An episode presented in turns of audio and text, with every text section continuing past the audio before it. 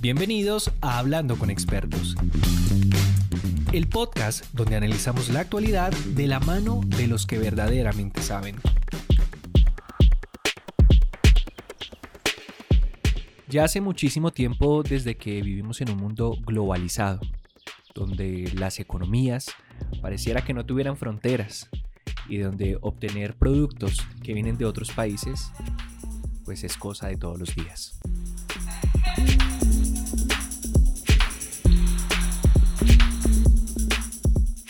Recientemente y por la pandemia se ha generado lo que se conoce actualmente como la crisis de contenedores, que básicamente se traduce en que hay poco espacio para el transporte marítimo en el mundo, lo que a su vez ha derivado en el incremento del precio de los fletes y por consecuencia en el incremento de los productos y servicios que consumimos.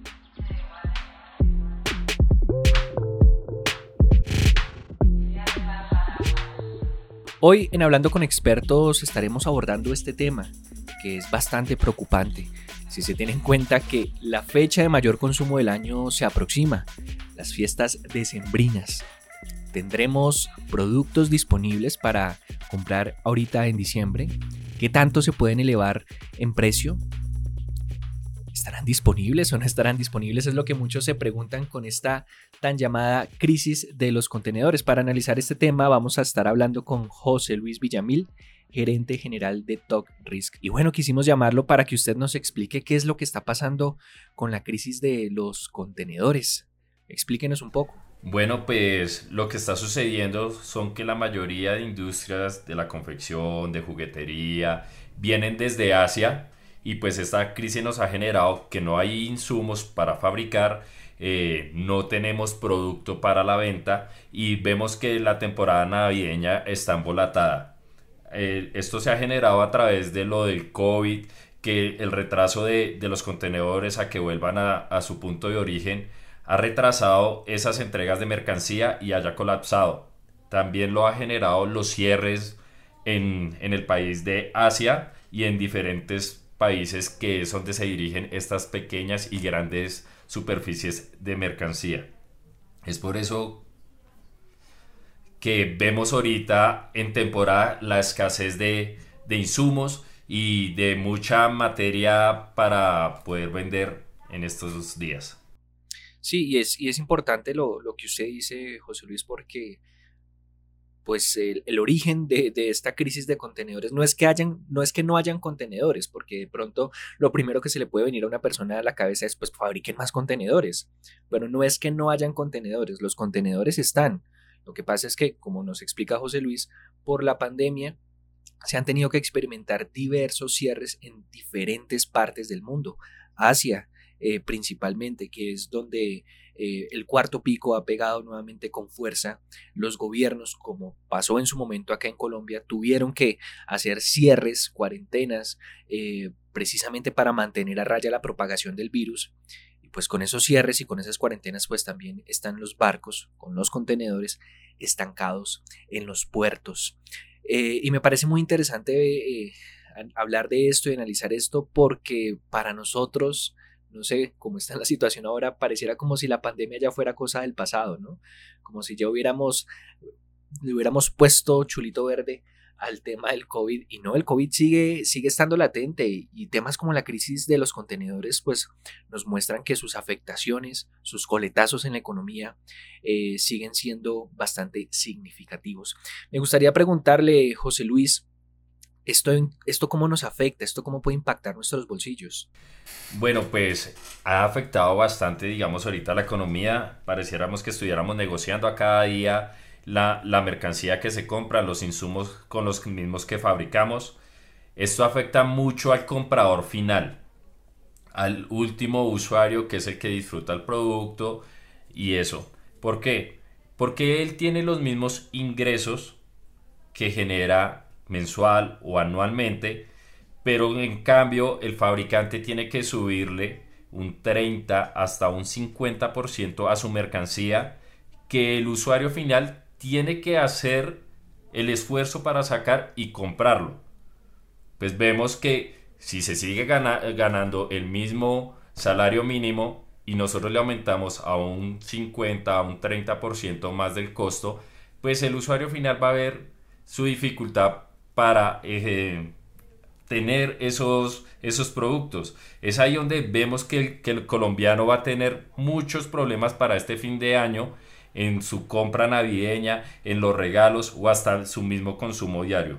Se vería un efecto entonces inflacionario, ¿no? Que es cuando eh, la misma cantidad de recursos, usted pone el ejemplo del salario mínimo, nos alcanza para menos productos o para menos servicios. E, eso se le conoce como un efecto inflacionario.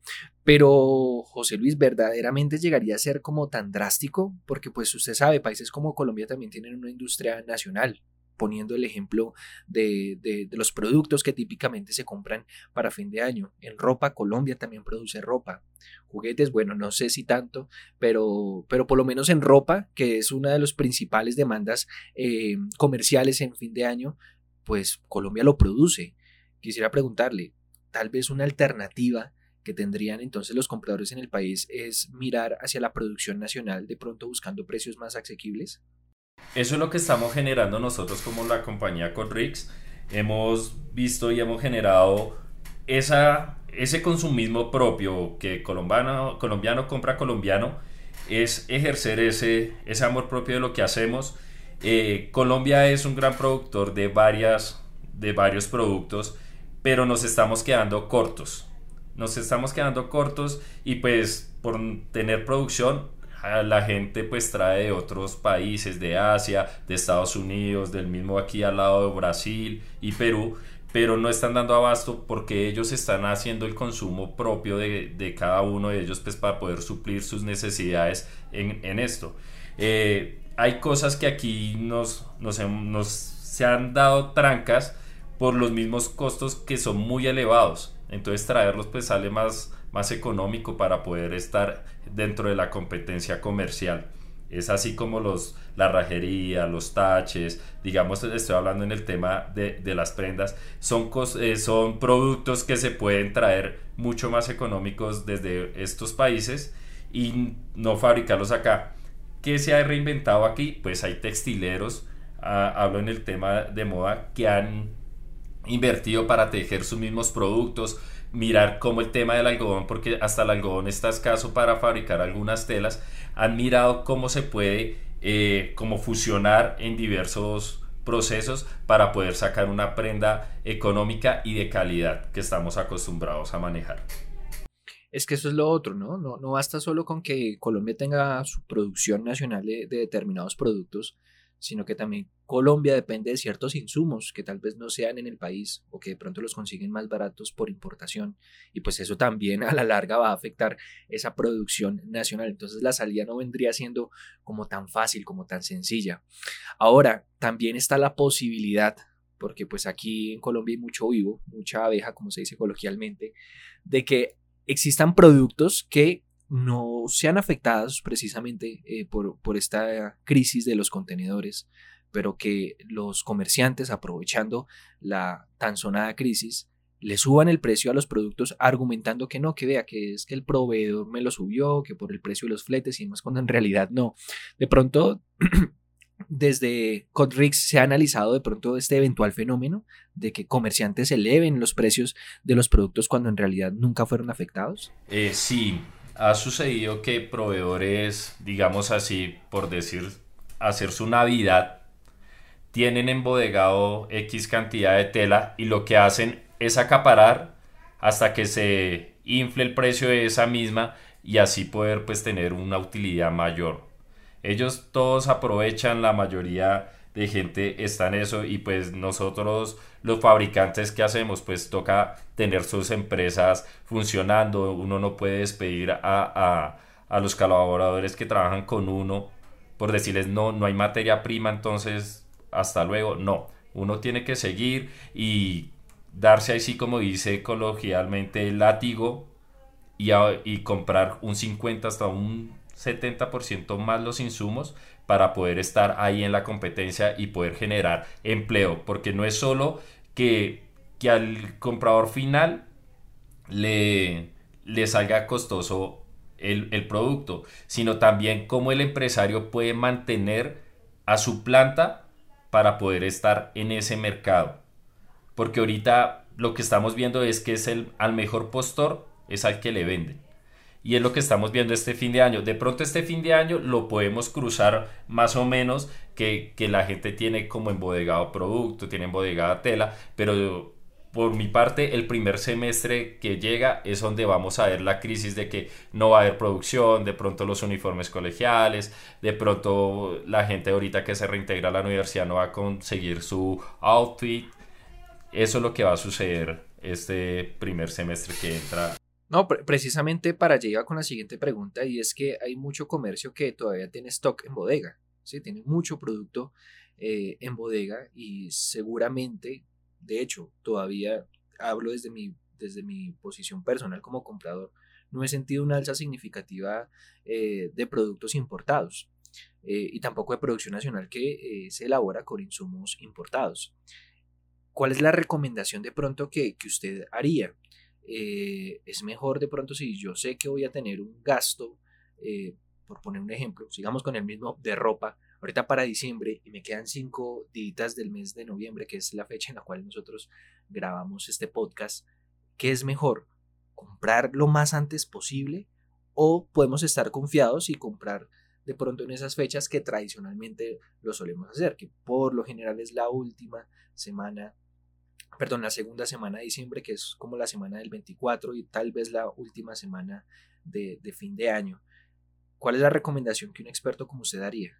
Bueno, como el tema de empresa, eh, empezaría a decirle de pronto a esos empresarios que tienen el flujo de caja o capacidad económica en adelantarles la prima navideña a sus colaboradores sería una de esas para que ellos puedan comprar en este momento. La verdad, sí, nuestra recomendación es que compren en este momento porque mercancía por el tema textil casi no se encuentra y lo que vas a encontrar pues es, digamos, colecciones pasadas o de pronto no lo que estás buscando. Eso ya lo estamos viviendo en este sentido. En el tema de juguetería eh, tenemos compañeros que también están en la misma tónica, que ojalá compraran antes y así poder que suplirse antes y no llegar a Navidad y no tener esa, esa escasez de, de productos. Pero sabe, esto que usted me dice también me hace recordar cuando iniciando la pandemia se dijo, vea, van a comenzar a escasear productos, puntualmente el papel higiénico. Y uno vio ese curioso fenómeno de que en las tiendas no había papel higiénico o se lo acabaron en unos días porque la gente se llenó de pánico y dijo no va a haber papel higiénico, entonces compremos provisión de papel higiénico para todo un año o para seis meses, ¿sí? Entonces yo acompañaría su, comentario, que me parece oportuno teniendo en cuenta el contexto, diciéndole a la gente, eh, pues compre pero con moderación, ¿sí? No, no vaya a vaciar tampoco el stock, ¿sí? Eh, compre con moderación, porque igual no lo dice el experto, esta es una crisis, pero es, momentánea, es mientras se levantan estas medidas restrictivas en países eh, de Asia, eh, que pues en este momento están sufriendo esos cierres por la pandemia, pero pues como lo hemos visto en nuestro propio país, esos cierres son temporales, es mientras baja el pico y nuevamente se reactiva el comercio. Entonces yo, yo acompañaría su comentario con eso, ¿no? Compre pero moderado, lo que usted necesita, no vaya a comprar de más porque también estaría negando ese derecho o ese eh, producto a otra persona que también lo está necesitando. E, eso es verdad, no acaparar, eh, ser moderado en, sus compras y tener pues como esa conciencia ciudadana que si tú lo necesitas el otro también lo va a necesitar. Y, y, pues también dar un consejo como a esos grandes emprendedores, lo que se ha visto en este tema de la pandemia, que creamos en el producto colombiano, que ejercemos, que, que sea un país potencial como alguna vez Asia lo logró, porque ellos antes no eran potencia mundial, ahora lo son, pero eh, haciéndolo, lo, la cultura de ellos es que ellos sí apoyan 100% su, su producto y es así que se pudieron volver potencia. De pronto esta crisis es una de esas oportunidades que vemos de creerlo en lo de nosotros, hacerlo de nosotros, innovar para así poder estar a margen con la competencia que viene o con países diferentes. Nosotros tenemos unos buenos productos, el café, eh, el tema del algodón, las mismas flores, sí se puede. Entonces Colombia es un país que sí puede estar en competencia con otros con otros países. José, me parece muy importante esto que usted dice porque uno por lo general en diciembre acostumbra a regalar ropa, digamos, a la mamá o al papá. Entonces, por lo general, uno le regala que una camisa, que un saquito a la mamá. Bueno, pues este año, si de pronto se llega a subir el precio de ese saco que usted o esa camisa que usted eh, tradicionalmente le regala, pues puede variar con otro artículo de producción nacional como pueden ser las flores. Por ejemplo, una orquídea. ¿Usted sabía que una orquídea puede llegar a durar hasta 10 años si uno la, la mantiene bien? Me parece un regalo muy bonito. A las mamás les puede encantar incluso un hombre. A mí hace poquito me regalaron una y yo la cuido y la mantengo y me parece muy bonita. Entonces sí, es buscar alternativas, es buscar otras opciones. Eh, pues si de pronto uno llega a ver que eh, los precios están disparados. Ahora, otro punto importante es lo que usted también eh, nos estaba comentando y es que es ver en las crisis o es ver en los problemas unas oportunidades. ¿sí? Eh, en Colombia la demanda va a seguir, la demanda por ropa, por juguetes, por lo que sea, va a seguir. Y si de pronto está escaseando, pues eh, seguramente saldrá más de un colombiano a innovar, a emprender con un producto que sirva como suplemento o como alternativa a ese otro que está escaseando o que tiene los precios disparados. Yo creo que, y coincido con usted, esto es una oportunidad perfecta también para apoyar la industria nacional y, ¿por qué no?, emprender ante de pronto la escasez de cierto producto. Eh, digamos nosotros como compañía, eso es lo que estamos generando. hemos estado apoyando 100% los emprendimientos colombianos, estamos apoyando toda la mano de obra colombiana, estamos en reuniones con varias personas que, que son así echadas para adelante como un buen colombiano, guerreándola, saliendo de esta problemática, pues porque nos pateó el COVID, nos pateó el paro y ahora nos, nos está pateando el tema de los contenedores. Entonces, pues digamos, ha, ha fluido muy bueno en conocer a esas pequeñas personas que uno tiene que potencializar y darles pues esa pequeña mano. Si tú estás arriba, tienes que darle pequeñas manos a los de abajo porque pueden subir momentáneamente y de pronto muy muy, unas posibilidades muy buenas de negocio. Y es así que invito a todos esos emprendedores, invito a toda esta gente que quiera salir adelante, que innovemos y que creamos en ese producto colombiano. Es, esas ferias que, que, que salen ahí en, aquí en la 93, eh, en la 116, que son esos pequeños pintores, que son esos pequeños colombianos del rebusque, como bien lo dice uno, pero son ideas muy buenas que, pueden generar un, una gran compañía y un gran empleo. Pues bueno, hoy estamos hablando acerca de la crisis de los contenedores eh, por, la que afrenta, por la que afrontan todos los países del mundo.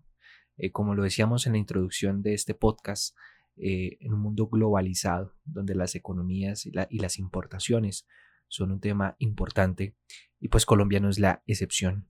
Hoy estábamos hablando con José Luis Villamil, gerente general de Code Risk, hablando acerca de, cómo esto podría impactar a nuestro país y qué alternativas nosotros tendríamos para hacerle frente a la denominada crisis de los contenedores. José, muchísimas gracias. ¿Qué tal la pasó en el podcast? A ustedes muy chévere aquí estar compartiendo un poco de experiencia con, con toda esta gente y pues la verdad muy contento de que poder expresarme y decirles 100% colombiano, apoyemos la industria y aquí estamos en lo que necesiten. Así es, yo también, yo también quiero dejar un mensaje final y es, no se angustie, no se alarme, que en Colombia también hay producción y seguramente encontraremos alternativas por si llegan a escasear ciertos productos ahorita en las fechas decembrinas. A usted, querido oyente, también agradecerle por su escucha y pues nada, como siempre, nos escuchamos en un próximo podcast. Hasta luego. Este fue un capítulo más de Hablando con Expertos. Mi nombre es Diego Ojeda y me gustaría que me siguieras en mis redes sociales, donde encontrarás contenido interesante sobre las investigaciones que hago como periodista. En Twitter como arroba Diego Ojeda 95 y en Instagram como Diego Ojeda Sol. Nos escuchamos en un próximo capítulo.